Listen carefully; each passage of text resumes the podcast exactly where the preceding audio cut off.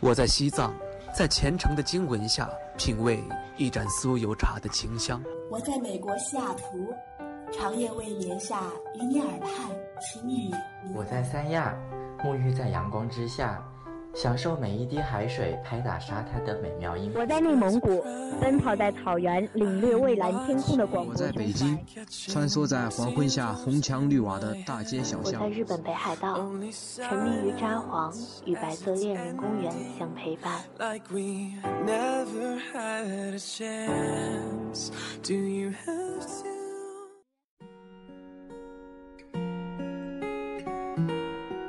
嗨，亲爱的你。今天你过得好吗？欢迎收听青藤味的巧克力，我是青藤。我在向悲伤结局走过去的途中，奋力爱你的每一秒，你都会记在心里。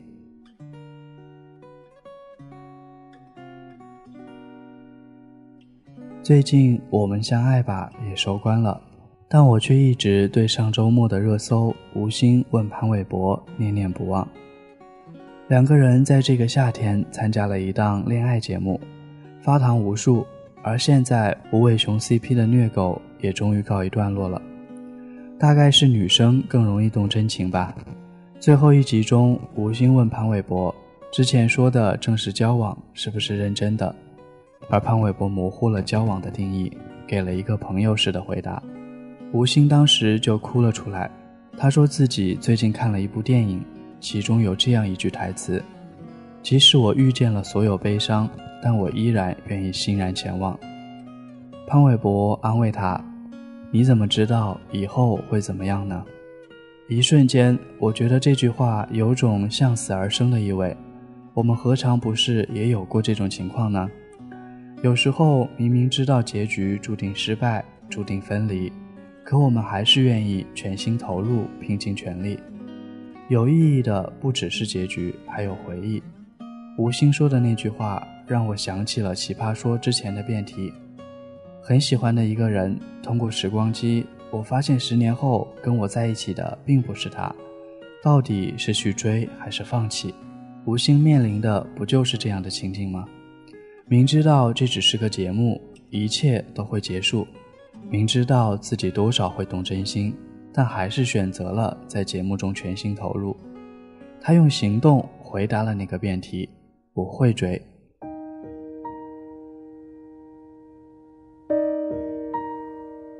爱情就像是明明知道深潭里有鳄鱼，也有人警示过我了，但我非要躺过去；明知道院里有恶犬，已经警示过我了，我偏要冲过去。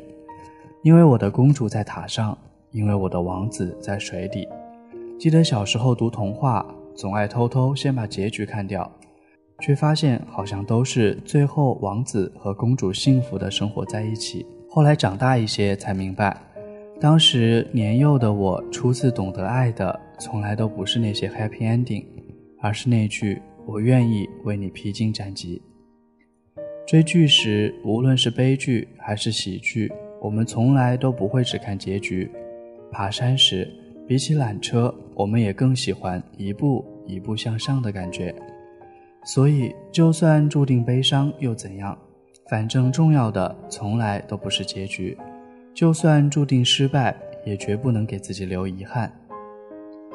朋友 M 前一段时间就经历了这样一段遇见悲伤却欣然前往的感情。他和男生 T 在一次关于音乐的线下沙龙认识。做活动时，他们被分到一组，两个人一见如故。M 的春心一下就被撩得荡漾起来。他一边和 T 聊得热火朝天，一边第一时间发微信告诉我，终于遇到他的菜了。可是晚上打电话询问 M 进展时，却听到他丧气的声音：“我刚刚翻了他的朋友圈，发现原来他都有女朋友了呀。有女朋友又怎么了？”又没结婚，你们不是很聊得来吗？反正要是我的话，我肯定选你。我安慰道：“不知道和我的安慰有没有关系。”M 开始了为期一年的单恋，中途里我了解到 T 的女友是他合作公司董事长的千金，几次劝 M 放弃，却都无济于事。一年后，T 和女友结婚了，邀请了 M。M 把请柬丢到一边。算了，就到此为止吧。半年前我就知道他们要结婚了。唉，你都知道不可能，为什么还要这样去追求呢？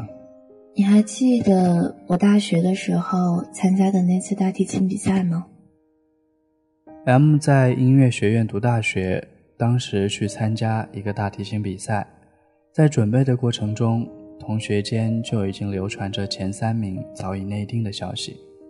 有的人愤而退赛，有的人不再努力备赛，只当是随便锻炼一下。只有 M 仿佛什么都没听见，继续为了这次比赛拼尽全力，最终拿到了第三名，却是很多人心里的第一。当时我问过他，为什么明明都知道比赛结果，却还不死心？那时的 M 回答：“虽然已经知道结果，但是不努力一把。”还是不甘心啊！我只是想对得起自己。回想起那时 M 的神情，与此刻眼前的他一模一样，坚定而又倔强。越是知道结局，越悲伤，越要奋力前往。现在想想，就是因为 M 的敢爱，我才如此感动啊！如果他当时因为知道不会成功，随随便便就放弃掉，大概我也只会在心里笑他心血来潮吧。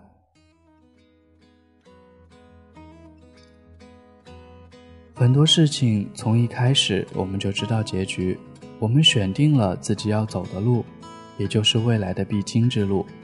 寻路而前，满怀喜悦，也许是满怀痛苦。未来它究竟是最小化还是最大化？其实人生不就是这样一场已知结果的旅行吗？就算不是一档注定结束的节目，生活里也充满了意外。就算没有意外，我们也难逃生命中的最后归宿。所以，我们就不去爱，不去投入了吗？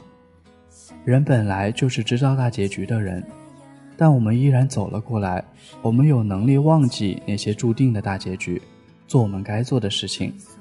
当我们知道每个人都有个注定的大结局时，我们要做的不是像对方一样去放弃我们的机会，而是去珍惜每一个机会。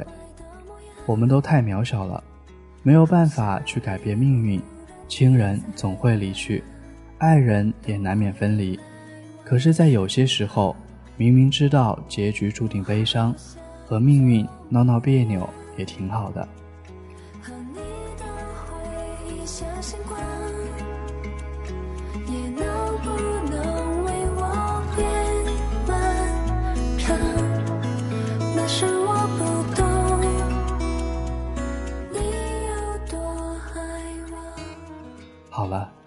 今天的节目到这里就要结束了。我是青藤，希望听节目的你今天愉快，你明天的愉快留着我明天再祝。你还记得吗？初次见面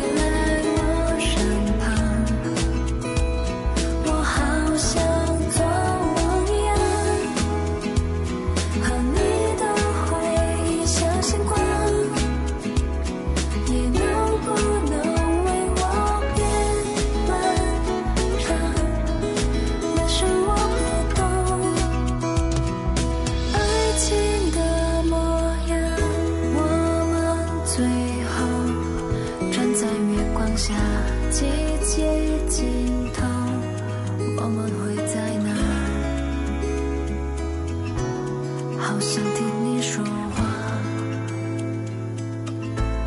我好幸运在这世界能够遇见你。如果你也想起我，能不能笑着？